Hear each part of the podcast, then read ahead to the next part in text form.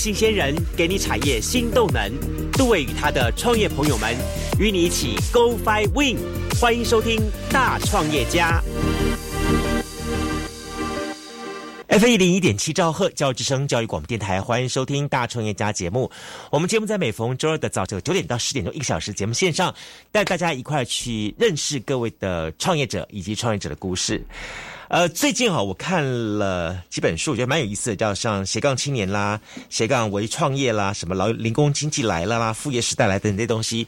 然后他一直告诉我们一个概念，说其实现在，呃，有各种类型的创业模式。甚至所谓的 slash 也是一种创业模式。我想在在我们的年代来说，说我今天要是创业的话，我就要从一而终，我要把我的一个概念完完整整的投注在这件事情身身身上面，然后进而去找到说这件事情的立足点在什么地方，我可以怎么样长足的发展上去。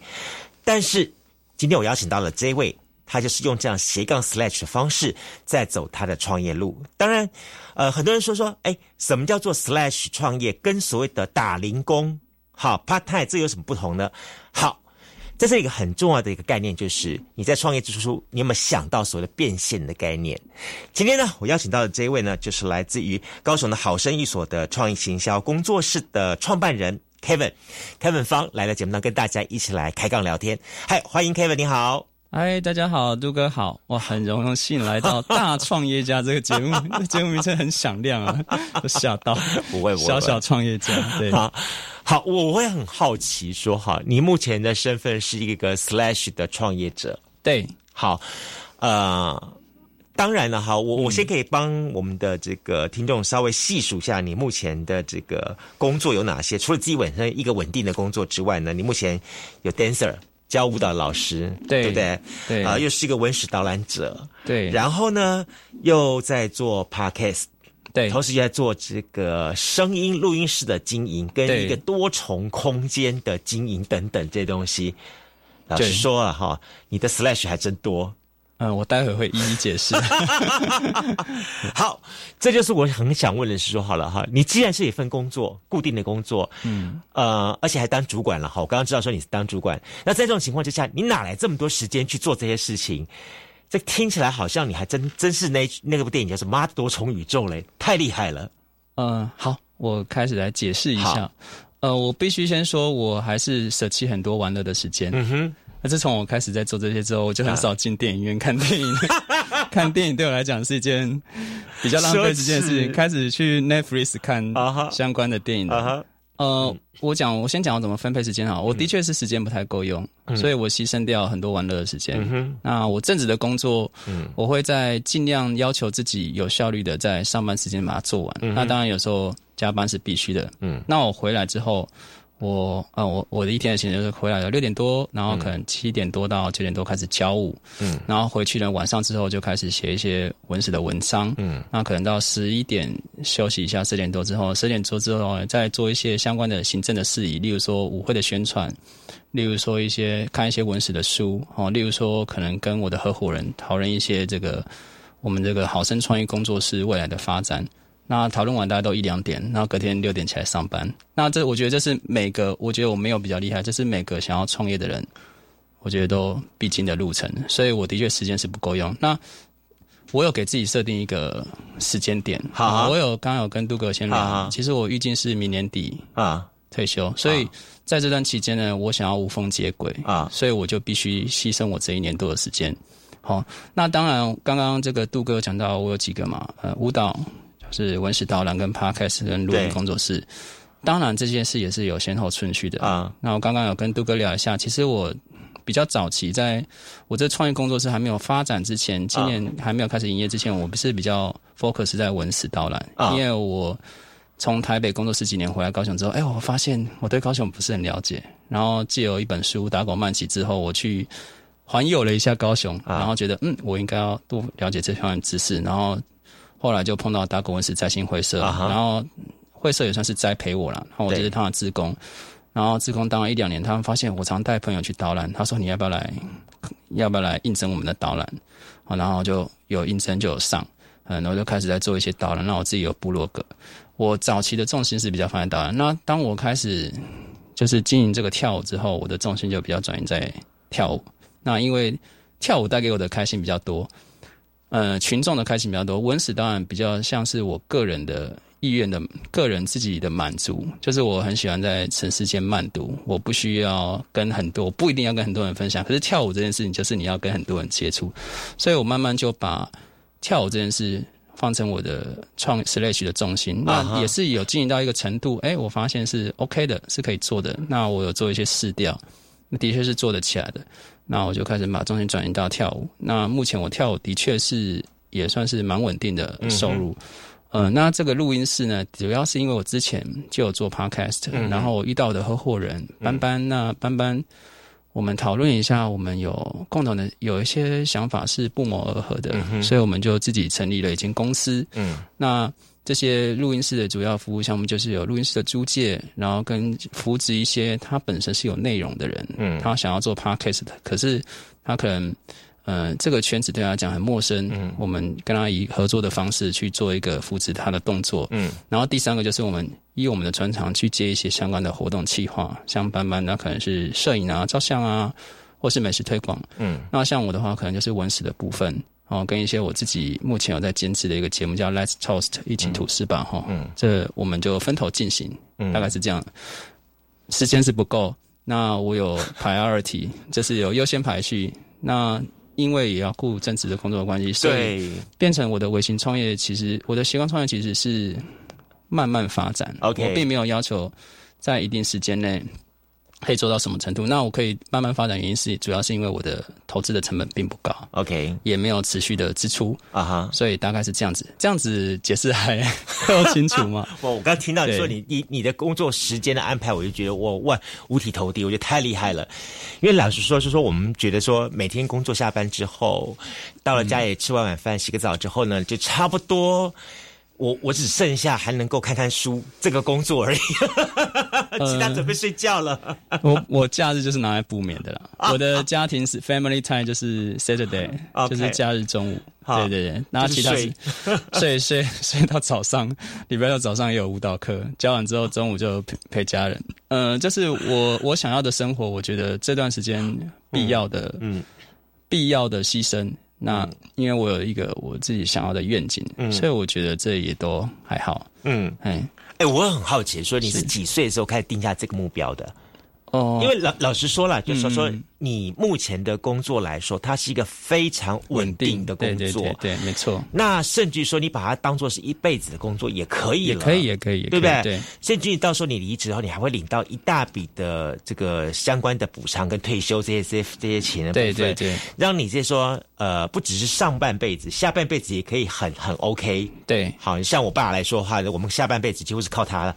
对，就全家过得很安 OK 这样情况，所以我也会很好奇说，你为什么没有想选择在这样的职业上待上一辈子呢？他一定对你也说有一些某个程度的吸引力吧，就像是你当初你想投入到这个工作的时候是一样的。嗯，好，我这么说好，我当初做这份工作的时候，呃，是因为我读的相关科系有关系，呃，我是化工系的，嗯嗯嗯，呃，是理工科，理工科的工作起薪都还不错，嗯，对对。然后我在这个领域，呃，有点像是生产跟检验的领域啊，啊，我觉得也做的。还蛮开心的。那你知道，这是一份工作，慢慢做累积上去之后，你就开始会从做事改变成做人。嗯，就是你开始已经到管理阶层了。嗯，那到做在管理阶层的时候，你可以看到你这个整个公司的样貌。嗯，其实你大概可以知道说，你做到底，嗯，你在公司大概到什么程度？到什么程度？就是大概到什么程度？然后你就会去思考说，哦，我假设真的很幸运做到那个程度。那我过的是什么生活？那那个生活是不是我想要？那我看了一下，可能不是。那我就这两三年之间就想一下，说，哎，那我有没有其他什么可以做的呢？嗯，这个其他什么可以做的意思是指说，从我的兴趣去发展。因为本身，嗯，我当初会进这个这个比比较稳定行业，是因为我们家负债嘛。那开始有跟杜哥讲，哎，慢慢负债还完了，这个经济压力比较没有了。哦，这个经济压力没有之后，就比较有余裕去思考说，嗯，我想要做什么。那我本身自己也有一些，例如说稳定的投资，例如说可能我刚刚跟杜哥讲嘛，就是我就是一直换房子，那或者是我有投资一些股票，嗯，这些东西就算是我比较稳定的收入，所以我在收入上面是比较没有什么问题。这可能跟呃所有听众的目前的状况不一样，是因为我有一个稳定工作，工作十几年之后，我的底子是这样子，所以我可以做一些选择。嗯，那这个选择就从我的兴趣去出发，所以这个起心动念的原因，就是因为我在管理阶层看到这个公司的全貌，那我可能觉得到那个底的位置不是我想要的，所以我就开始去思索我有什么。主要是思索说，我想要用什么样的生活方式去生活我的下半辈子。嗯，其实我的经济来源是够的。嗯，我我坦白讲，我现在这些事情就算都不做，嗯，那还是 OK，我还是 OK。对我就是拿去，我还是有点浪漫的性格，就是我拿去慢慢就是投资一些稳定的股票，就是投资一些比较稳定的东西，我还是 OK，我是完全不影响。OK，那可是我会觉得说。呃，我想要做一点自己喜欢的事情。OK，那就那这些喜欢事情，我想要把它变成一个要稍微有一点规模的。那稍微有点规模，那你就要把它当成是一个事业体在经营。那就是不得不必须要走的路，就是这样。其实我觉得你倒是一个蛮好的示范，就是说，其实我们会有很多的一些的听众，或是社会上有一种像你这样子狗这个行业的人，就是呃，人生当中。大概在进行到二十年、三十年之后，对，然后他必须去做一个人生的抉择，对，然后这个抉择的时间点可能都大概在在四十到五十岁之间，差不多，好，所谓的人生的转型或者是二次就业，但你可以继续走下去，但是有可能是说我可以选择离开，然后拿一笔钱走，对，那我拿一笔钱走的时候，我接下来。怎么样子去面对我接下来的人生？是要创业呢，还是只要享受生活呢？对，好，其实我也有几个像那大概你原来你这样工作类型的朋友，都他们的想法是：OK，我在人生当中，我我我觉得我拿到这笔钱，或者我接下来时间是 free style 的，那那 OK，那我就是接下去我就好好的享受我的生活。比方说，我去买个哈雷或什么之类的东西，对对对，我来环岛台湾什么之类的。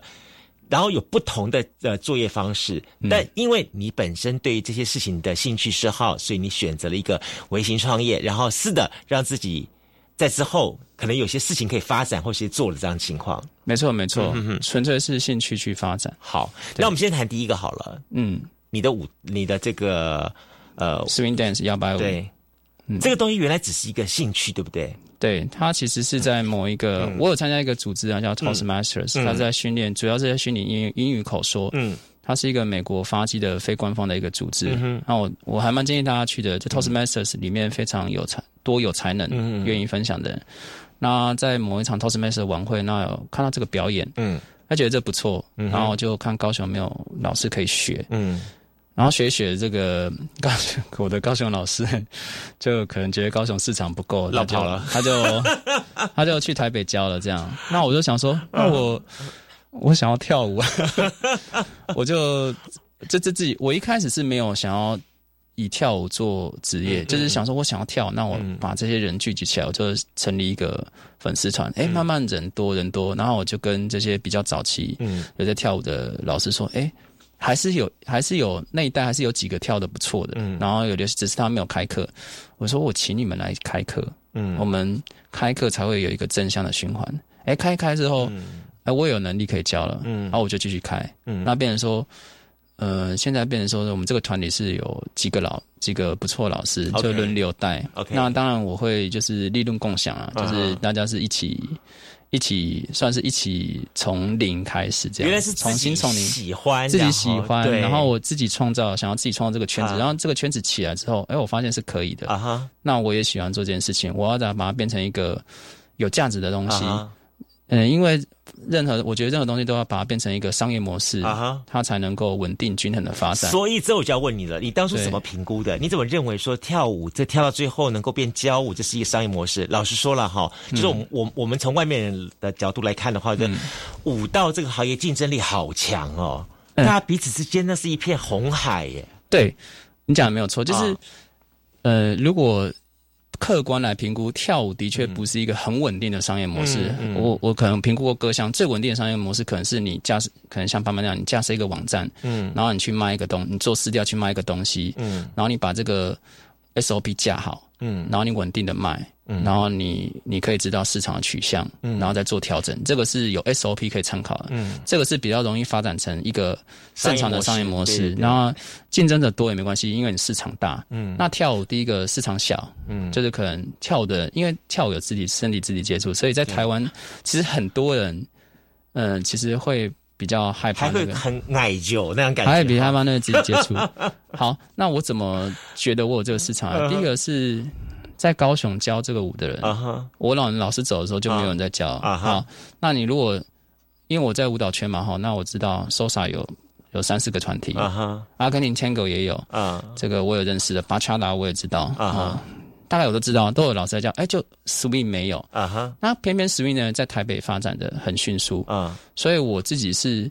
在假日的时间，我会去台北啊，或者是台南上课啊。然后我刚刚讲就是台南的日舞，台南的瑞士我老师，我就持续进修。所以第一个就是在高雄没有人教 swing dance，那第二个是因为有其他跳其他舞种的人会来我这边上课，我非常清楚这个舞种的转换是没有这么容易的，就好像跳国标的，对，跳 tango 的，对。呃，我们转去跳 sweet dance 的话，那个那个身形就动怪怪的，就不太一样。就是他可能会学的比较快啊哈，哎，他知道基本的律动。可是我我举个例子哈，swing dance 是呃听得懂的就听，听不懂就可能不好意思，你花时间去看一下，Google 一下。我们节目介绍过了，我们讲 swing dance 是下，呃，他的他的舞步是下律动哈，那 Bruce 就是上律动，呃，T T 他也是上律动，嗯，所以就是每个舞可能基础很像，可是。可是它的律动方式有些就不一样，那其实你要精通一种，并不是那么简单的事情。那这个会有一个进入者门槛。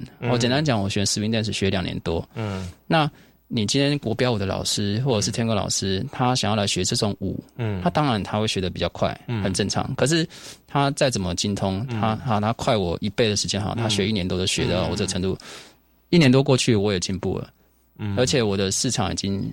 先开了，嗯，所以这是，而且通常跳舞的人，我自己啦，我自己觉得说，呃，不是每个人都会像我这样，就是说，哎，因为有些我我是教 swing dance，可是我有我有踢踏舞老师，我在学踢踏舞，我不会排斥其他的舞种，我会想出去试试看。那 sosa 我有试过，哎，sosa 音乐我好像没有很喜欢，嗯，那。不是舞步的问题，是音乐没有喜欢，所以我就没有接特别接触受伤。那巴查达又觉得不错，可是我就是想要精通一种，先精通 swing dance。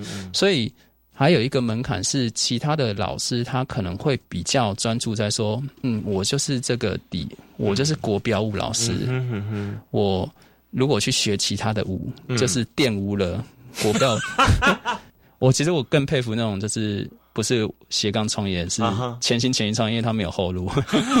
对对，斜杠创业很，我觉得也蛮容易失败的，因为你会想说不行就回到本业，不行的话不行回到本业，所以我就选择一种比较稳定的方式。那我像杜哥讲，不管是什么，我都是有做市场调查，然后我的原则就是市场调查完之后。我怎么样做不会有持续性的支出？嗯，不会有持续的支出，我才可以撑得久。嗯，大概是这样子，我就用时间去换取换取我成功的机会嘛。因为你现在还年轻啦，啊，时间对你来说还算是可以投资的，还可以，还可以，对，还可以啦，可以。对对对，所以跳舞这块是这样子，对，知道是这样。不，当然了哈，我想说，在你的这之前的当中，你也接触过很多的这个呃兴趣也好，或者是微创业也好，对，那。什么是你最后决定哈？如果真的我决定，其实我相信在你的过程当中，我看了你的这个资历介绍来说，对你有 touch 到很多种，包括文史啊什么那些东西，一大堆样东西。那怎么样子是让你觉得说，我经过哪些评估，说我决定它是最适合我可以做的事情，我也确定要 just do it 这样子呢？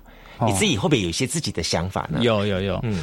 就觉得评几个评估点啊，既然是斜杠，嗯，兴趣很重要，嗯嗯兴趣热情跟我自己的个性，嗯，这三点，好，我我举个例子哈，我是文史导览，嗯，我很喜欢在地的文化，我喜欢文史，嗯，那可是文史圈的人呢，会比较拘谨，嗯，会比较拘谨的原因是因为他们对于所有的数据的考察，他们会比较，就是会非常的仔细，所以我在想，刚刚突然一个一个画面浮现出来，Kevin 有可能。在文史的，在哈马星导览导览班，突然带大家一起 swing dance 起来了。这个是我后面要做的，这个是我后面我要去寿山国家自然公园管理处录一个影片，因为他们那边有木地板。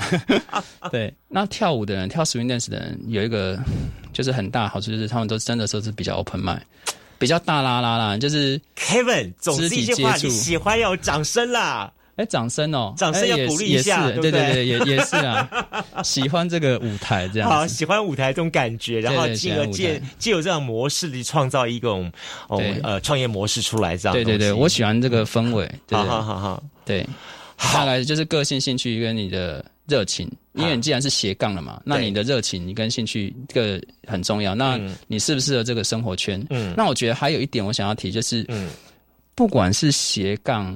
创业还是创业？我觉得有两个，我觉得是，哎，因为刚刚杜哥有提嘛，就是杜哥给我的文稿是说，创业的人五年内创业失败高达九十九 percent 嘛。那他失败的人一定有很多原因，就是可能成本分析啊，或者是市场取向没做好。那我觉得我观察创业成功的人，我我并不算成功，因为我只是在刚开始而已。创我想创人，我观察我自己观察创业成功的人有几个倾向。嗯，第一个是他。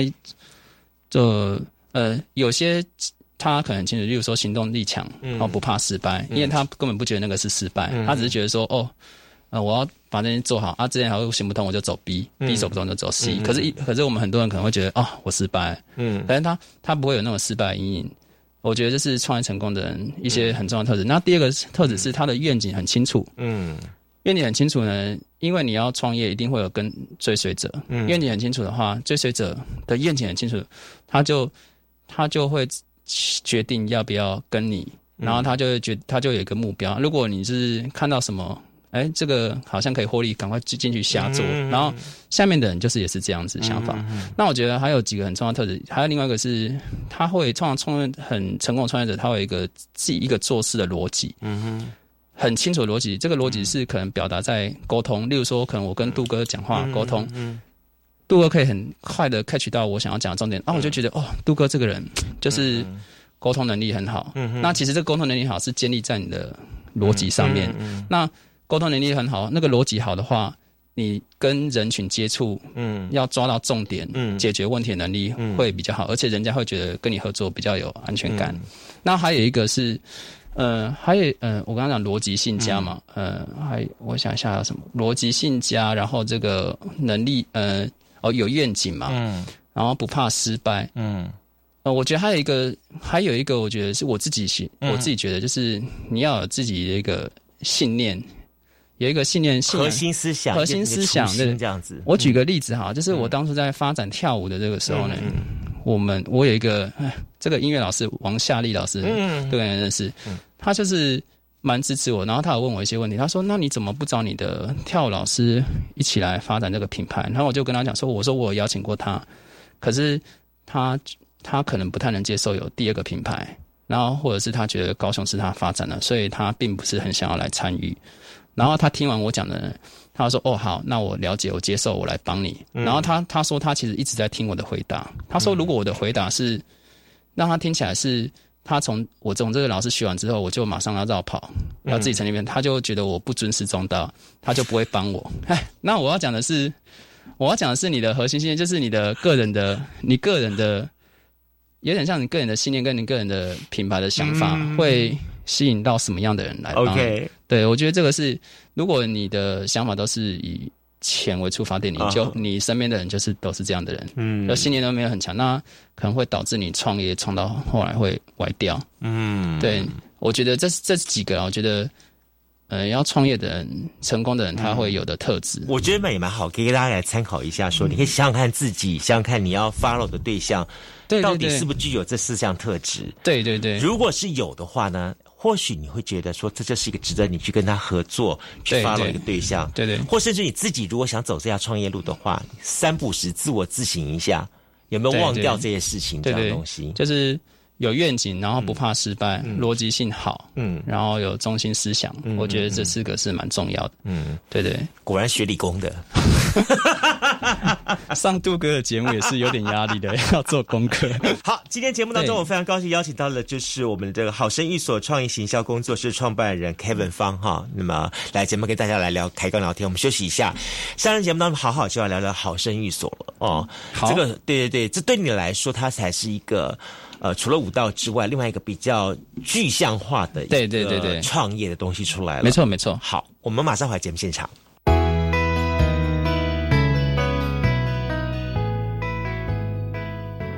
大家好，我是陈小芳，今年八十三岁，已经拍完第三剂 COVID-19 疫苗哦。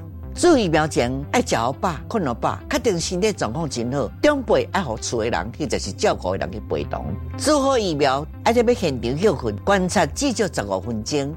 等去厝了后，继续要注意家己身体状况，爱加休困、加啉水。我是陈小芳，请大家跟我做伙来做疫苗，提升保护力。有政府唔免惊，以上广告由行政院加机关所提供。我想要半工半读，减轻家里经济负担。那老师介绍你参加高中产学携手专班，实习每月有薪资，全时读书无薪资时，教育部提供跟实习期间相等五千元奖助学金。好棒哦！表现良好，毕业就成为正式员工，可以到科大进修，兼顾就学及就业。怎么参加呢？上网搜寻产学携手合作计划资讯网，来看哪些学校有办理专班吧。以上广告是由教育部提供。我们今天要去游泳池玩水，知道要注意什么吗？要选有救生设备的地方。如果有人溺水，不可以跳下去救人，要赶快报警。然后看看身边有没有木棍、绳子或救生圈，把溺水的人拉上来。哇，真聪明！那万一自己溺水呢？要保持冷静，举手呼救，然后用脚踩水或找漂浮的东西等待救援。夏天戏水，安全第一。以上广告由教育部体育署提供。找到工作新价值，拥抱职场新境界活动来喽！我们于六月份将举办三场系列活动，充满神秘感的塔罗牌，以及半导体产业及国际酒店为主题的产业论坛。活动名额有限，还不快点报名？更多详情请上高雄市政府劳工局劳工教育生活中心官网查询。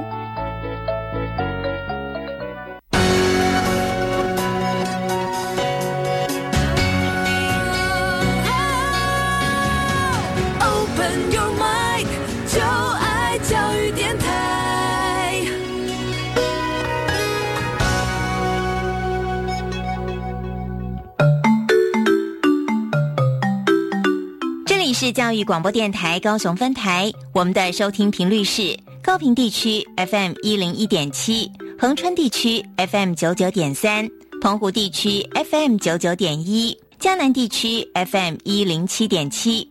欢迎您收听教育电台所制播的优质节目。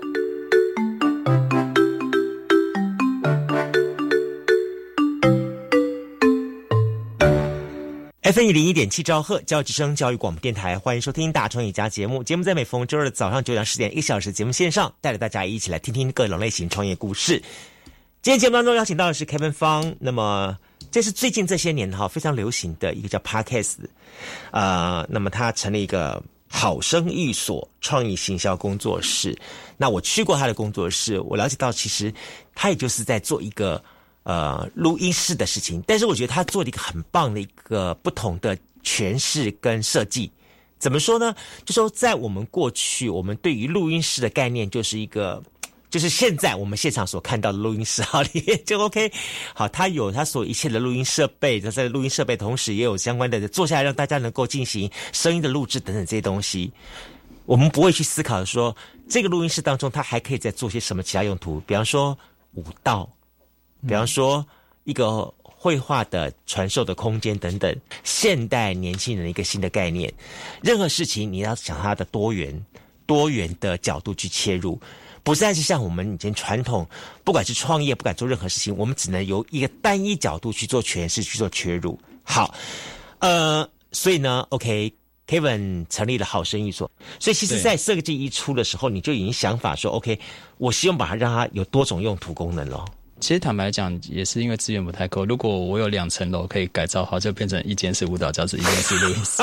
坦白讲是这样子啊。那所以我一开始设计是，我刚刚说我的兴趣一开始设计是文史导览跟跳舞，对对。所以如果杜哥有来过的话，我不知道你有没有印象，其实我后面那面墙是一个高雄的一个我一个画家画的，他画的是高雄的在地的地标。对，我一开始设定它是舞蹈教室，嗯，然后可是我因为舞蹈教室这个空间是不跳的时候，它空间就是很大，嗯，它是空下来嘛，所以它可以活用，所以变成我也把它变成一个就是。我固定有一些文史读书会啦，或者是让文史的工作者来聊天，嗯就是的一个场所。我把它设定成是一个主场的概念，就是说。我希望它这边是一个高雄的人文翡翠聚集之处。嗯，那如果是要人文翡翠聚集之处的话，你就要很多的译文的界的人，那你的空间不能太冰冷嘛。哦，所以如果你来过的话，都会来过，应该会觉得我们的空间是温馨的。哦，所以目前一开始我的设定是舞蹈教室跟一个文史的工作室，然后文史工作室的确也发展不错。我有跳舞的学生，他本身是一个蛮有名的。嗯。绘画画绘画本的画家，嗯，他就帮我画了一面墙，嗯，然后他跟我合作，他在这边定期有开课，所以我的工作室等于是我那个空间目前有家务，有画家，嗯，那画家是文史工作室那一块，那教务就是我那个舞蹈团体那一块，那后来是因为跟班班聊，嗯，我们既然都有在做 podcast，嗯，我们就来成立一间录音室，哦，那我就在空间有做一个设计，其实我的设计就是。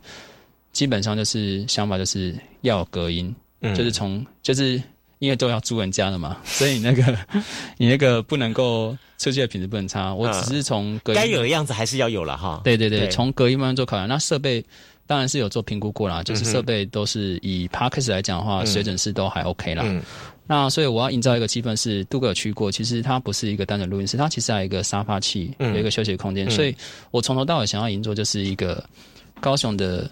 艺文界的人员的人文翡翠聚集之地，对对，像一样。那聚集起来之后呢，就会有很多事情，可能事情发生。所以我我的概念是组建一个高雄队的概念啊，就是嗯，录好声育所创意工作室主要服务项目是录音室租借，对，然后然后再是这个可能有一些。他有内容的人啊哈，他想要产出一个节目，我们去辅导他。他跟新生创造所又不太一样，我们比较锁定是，我们本身就知道他有内容，他有能力，然后我们。他只是对于这些软体不熟，嗯，我们跟他谈合作，扶持他，OK，上架节目，然后他帮我们宣传，OK。那最终，我觉得我跟班班最重要的目的是我们去接一些我们跟我们专产相关的企划，然后他他也可以跟声音有关系。应该说，任何的产业都需要表达，任何产业都需要一个宣传的方式。对，当然，对，当然，所以班班的我的合伙人班班他的这个。他的专长是美食布洛克嘛，他对高雄也蛮了解的。OK，对，然后他也蛮擅长照相的。那我的比较偏的，我比较偏的方式就是文史。那我最近就是跟文化部有提了一个计划嘛，去要一些经费来办活动。OK，那这个舞蹈慢慢看，我舞蹈的跳舞的学生也有一些是心理师啊，他他说他们有兴趣想要来合作一个节目啊，他想要先来试试看，所以所以我才会说当。人聚集在这边的时候，任何的事情的可能性就，任何发生好事的可能性就会增高。所以，它虽然是创意工作室，虽然是录音租借，嗯，录音室租借为主要项目，可是其实。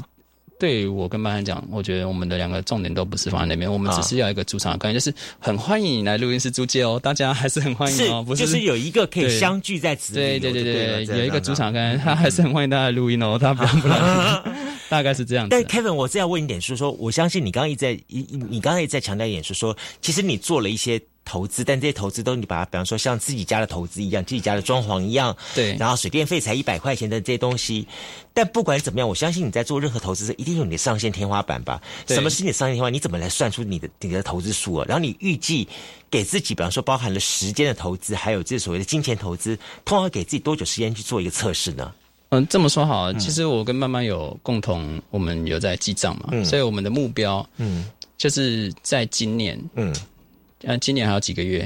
还有六个月，在今年先把公司的成本填回来啊。然后填回来之后，填完之后呢，我们就开始看我们的每个我们各自去接的企划，嗯，他的收入开始有多少？嗯，然后所以我们设呃，简单讲，设定第一年目标就是转盈为转亏为盈，嗯嗯嗯，然后第二年开始呢，就开始在谈我们的分配的比例这样子。所以，那我刚刚讲了嘛，我们该购置的设备，嗯，其实都购置了。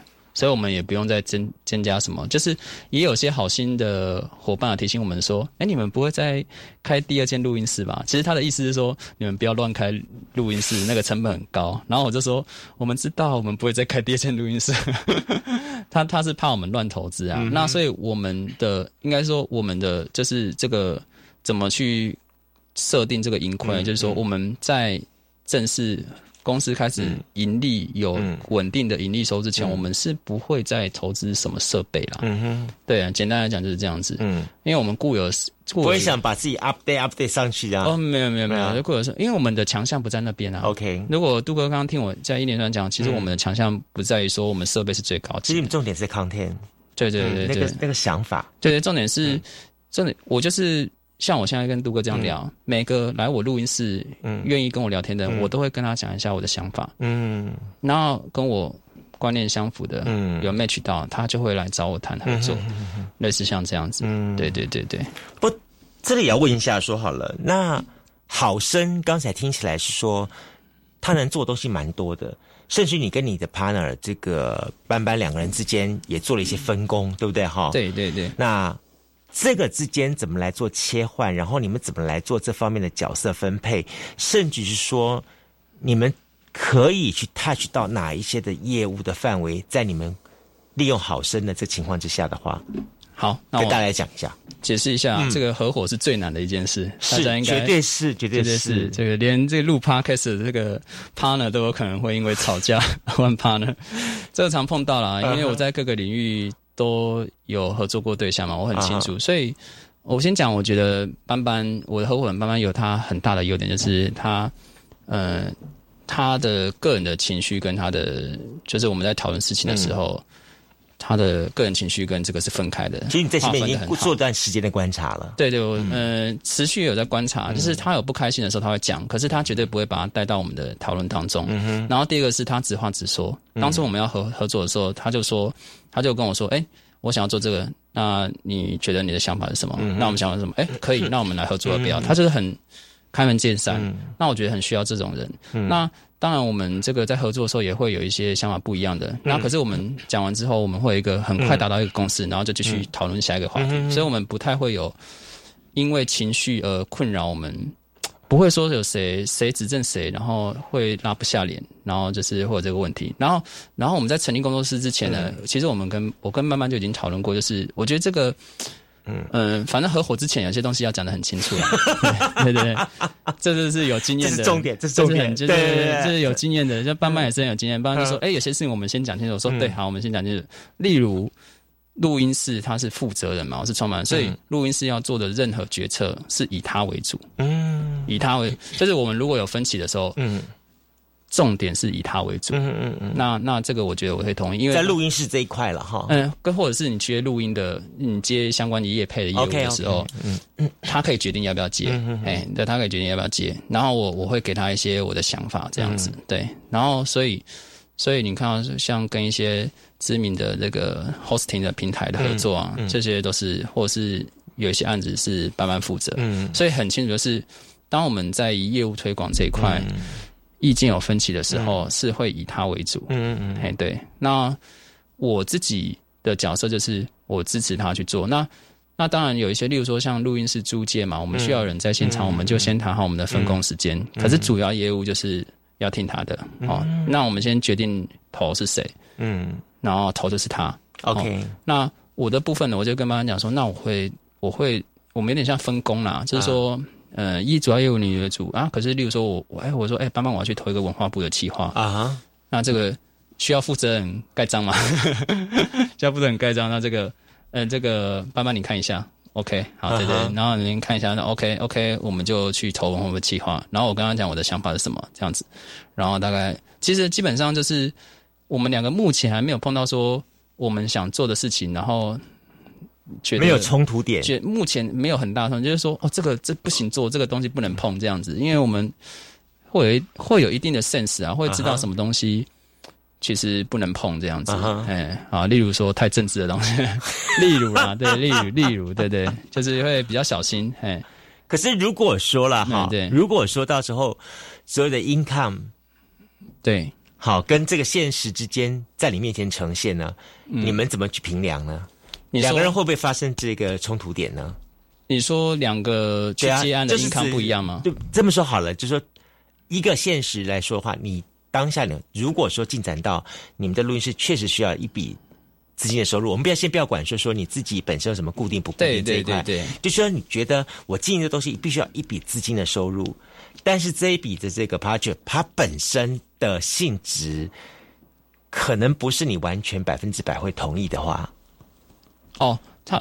嗯，就是抓主轴嘛，就是他如果不是有百分之百不同，看我不同意的点什么？假设啊，例如说他涉入政治太多，我们去做这个案子会马上会被认定是，马上会被认定是。如果政治人物找你来帮他制作他的 podcast 呢？那我们就不会呈现，就会跟他谈，就是说，嗯，会跟他谈说不要呈现某些东西，我们觉得会被划分界限的东西。嗯哼，那的确我们现在就是有。有接触到那那这个我跟班班也会很小心，就是说，呃，找他合作，可是我们当我们帮他宣传的时候，我们什么字眼要避掉？嗯哼，类似像这样子，哦，就是说一定会有立场，可是这个立场呢，就是我们怎么样让他适时的不呈现？嗯，这么说啦，因为这么说啦，这个不太容易啊。那当然不同意啊，所以就是我跟班班还是会有这个。应该这么说，就是我们最后沟通，然后如果沟通，假设我的想法跟他想法还是有点出入的时候，还是会以他为主。就说只要是涉及到这一块领域的，都是以他为主这样子。对对对对，你不会说因为你事实上是实质的出资者，然后去思考到这方面的说，这个东西的成本结构最后决断者是外外籍呢？这个一定要由我来做决定，不会这样想。嗯，其实不会，因为啊，我我刚讲就是我的这个持续性支出成本，嗯，并不那个并不是持续性支出成本嘛，它应该说有支出的成本就是时间，嗯，时间跟脑力嘛。那这东西基本上，如果我找合伙人，嗯，就是某个部分我是信任他，我就会觉得说，我们这一年来试试看。因为我觉得班班在这些领域的判断力是比我好了，嗯，对对。简单来讲，因为他接触这些人的时间比较多，嗯。嗯，所以他的判断力是比我好，所以我相信他做的判断是一定是会在这方面，就单纯在这方面，他一定是会比我有经验，所以我相信他在这方面的判断力应该这么说啦，对，不会说我出资，我出又不是出资是老大，是。两个，我我我一直刚刚一直想要强调，是我们两个是合作的关系。OK，那我今天如果是出资是，假设我出资是一千万，然后他都没出，那当然是就就我就会担心嘛。那今天就不是嘛，今天就不是这个状况，所以我觉得是没有到没有到说什么出资者最大那种这种状况，在我们的团队是没有了。OK，我既然找他，我就是信，因为我知道他在这方面是有他的专业，跟有他的这个能见度这样子。你这个创业者的观观念有点不太一样。嗯嗯，这个我不知道其他创业者的观念是怎么样，可能杜哥接触的比较多啦。你你比较在一开始就让自己有一个不同的定位去思考，你等于说你你找了这位的合作的 co-founder，他本身呢，你重视他的才华，你也重视他在这个团队当中应该发挥的效果，然后你因此你。很尊重他给予他的一个空间，更重要的是说，你也 open mind 的把自己的这个决策权好，还有这个股权好，嗯，对，甚至是说，呃，两者之间的这个对话，对，好，做了非常大的一个开放。是啊，要要没办法合作啊！我我刚就是我，其实我一直强调，就是我希望这边是一个高雄人文翡翠聚集之地嘛。嗯嗯。那既然这样子，就是要 广纳百川。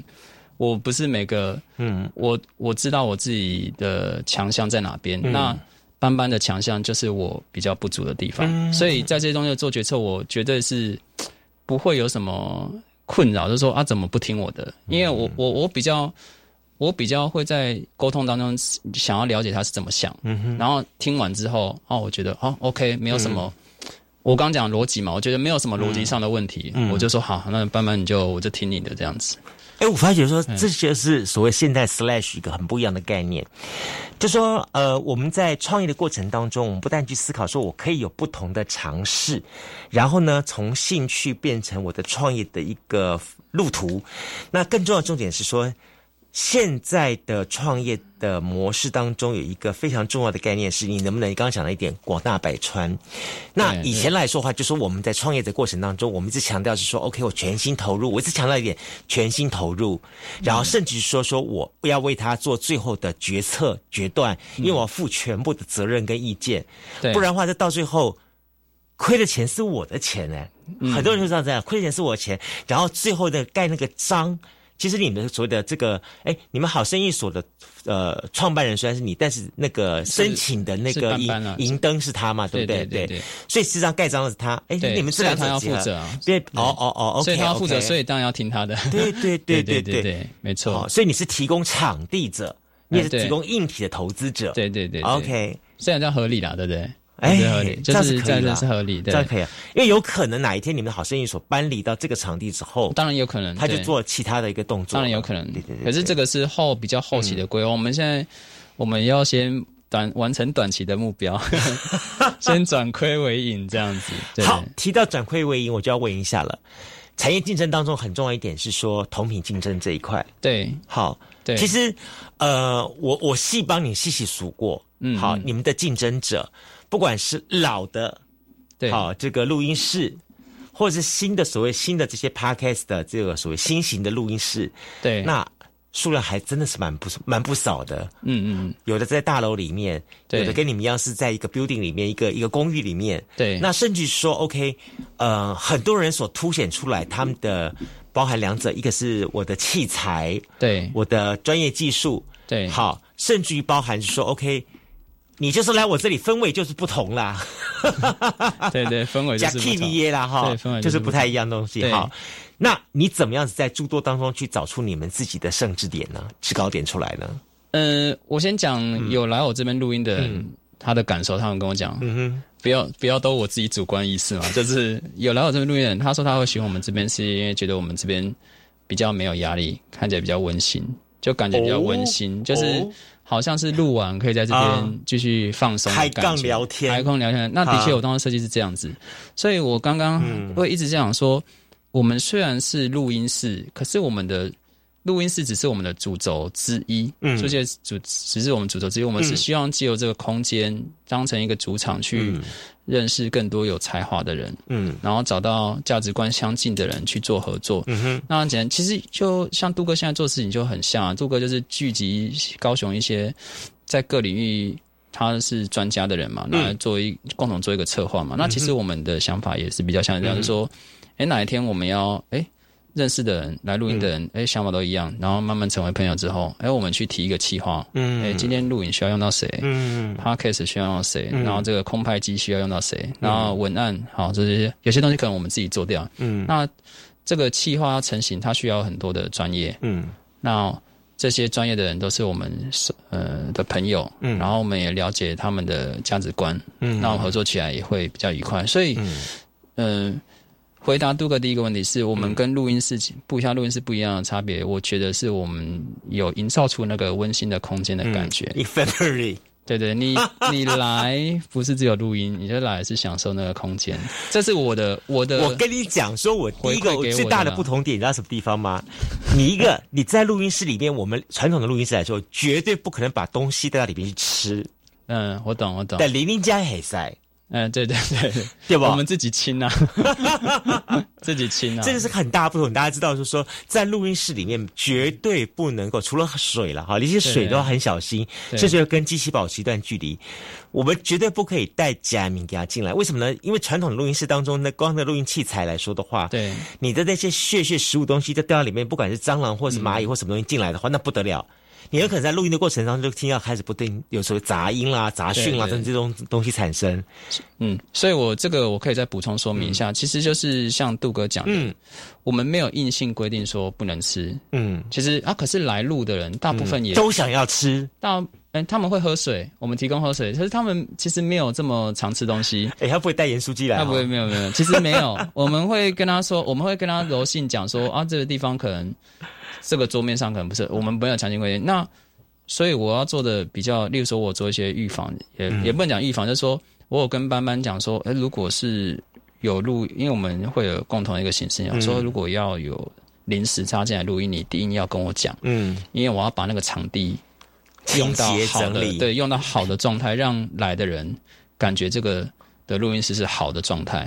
哇哦，对，所以所以我会这个空间就代表我们的形象，嗯，所以那我既然这这是一个取舍的问题嘛，那那我们没有硬性规定他不能吃东西，我们是柔性的。那喝水，我觉得这个在录音室可以喝水，我觉得是 OK 的，可以接受的嘛，哈。那真的有没有硬性规定？那既然我没有硬性规定，那我就是做一些防范的应变措施，就是说，哎，只要有人来录音，我一定要把它重新有整理过一次，嗯，然后就是。我会跟班班讲，我说你一定要跟我讲，因为我我住这边嘛，嗯，我可以马上整理。OK，你我我就算凌忙到凌晨一点，我也是会整理。所以就是这个是取舍的问题啊。那就是像你讲，就是录音室怎么可以吃东西？所以它还是要维持一定的品质。就是我会我会自己花时间把它复原，类似像这样子。哦，真的是我其实我刚刚从今天访问当中一开始我就觉得，这真的是一个 Kevin 最大的厉害点就是。他对一件事情的贯彻力非常非常的坚持，我可以这么说好了，包含比如说你的时间，好，对于时间你的掌握跟处理，那甚至说包含了说你对于今天晚上你完成的几件事情，一般来说了，像我刚才在前面讲的，说我晚上我如果说我能够做到两件三件以上事情，基本上那叫做作文了。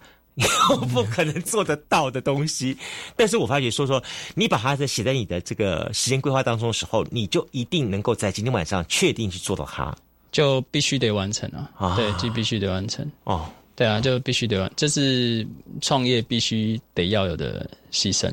对，什么是你坚持的一个勇气呢？坚持哦，其实我是蛮，嗯，简单来讲哈，我我做的所有事情都是。我觉得最终都是回归到我自己的个人品牌。嗯，例如说哈，加上我的舞蹈品牌，其实大家来找我，嗯，找这个品牌其实是找我，嗯，就是我下面有，就不管是舞蹈，不管是在对明白对。对多元文化创意空间，对，或者是说这个 p a c k a g e 部分来说，其实他们都是找，就是例如说创，就是会跟我合作的人，其实。他们知道这个品牌，可是他们会想要跟我合作，是因为找我这个品牌卖掉。你去做做别的品牌，你个人形象有，你一样会成功。对对对对。不过当然了，做任何的创业哈，对，它极有可能所谓的风险发生。对，你的风险管控如何？什么是你的停损点？呃，那我我可以回答杜哥的问题。可是杜哥，你这样看，我现在你觉得我的风险高值高吗？我觉得你最大的风险是在于说，你这个案子当中有很多的人的因素。对，就是他必须在你呃非常精准的去看，或者是说掌控得了情况之下，就会有一个非常好的发展。嗯，当一旦的你的经济规模开始变大的时候，对，你没有办法是。亲自接触到每一个人的情况之设的情况之后，他就有可能产生状况了。嗯，好，我我讲一下啊，就是不管是录音师还是我现在进的这样东西，就是的确就是它到规模到一定程度的时候，它就会开始有风险。嗯，所以我对于风险的管控是，呃，像我现在现在接一个企划嘛，我现在还规模还小嘛，所以我找的人都是我熟悉的人。嗯，那这是没有问题，所以。我跟会跟班班讨论说，到一定大的案子的时候，我们可能就不一定会，我们可能会改变方式，就不一定是我们接啊，嗯，就是我们可能去找合作，对对对，合作就是找一个更大的，可能找一些更大的品牌，就是当他这个，可是这个很这个这个风险管控的，嗯，现在并没有画的那么清楚，是因为我们还没有接到那么大的案子。如果我们这样要，哎。简单讲，例如说我我朋友我好朋友他就说，你如果要去投五百万的案子，你的资你的公司资本额不到，你跟我讲，我去帮你投，嗯，类似像这样，那我就把你那块给你，剩下的我来 handle，所以他的公司负负担掉大部分的风险，那我就是有点像跟他合作这样子。如何让在创业的过程当中去获得一个呃对于成功的定义？很多人我们认为说说成功就叫赚到钱，嗯，好，甚至说成功就要赚到名。可是很多人对于成功的定义是，我如何在既有创业的过程当中享受到我的快乐。对对对，好，这也是一种创业的模式。对对，所以其实我们一直强调说，大创业家并不是说要大家在创业的过程当中听了这么多故事之后，就大家能够探短集，好，不见得，而是听到不同的创业故事当中去之后，去给自己的创业，甚至于说你可能在看到别人创业过程当中，你懂得如何去欣赏别人。对对对，因为每一个创业者其实都不容易，都不简单。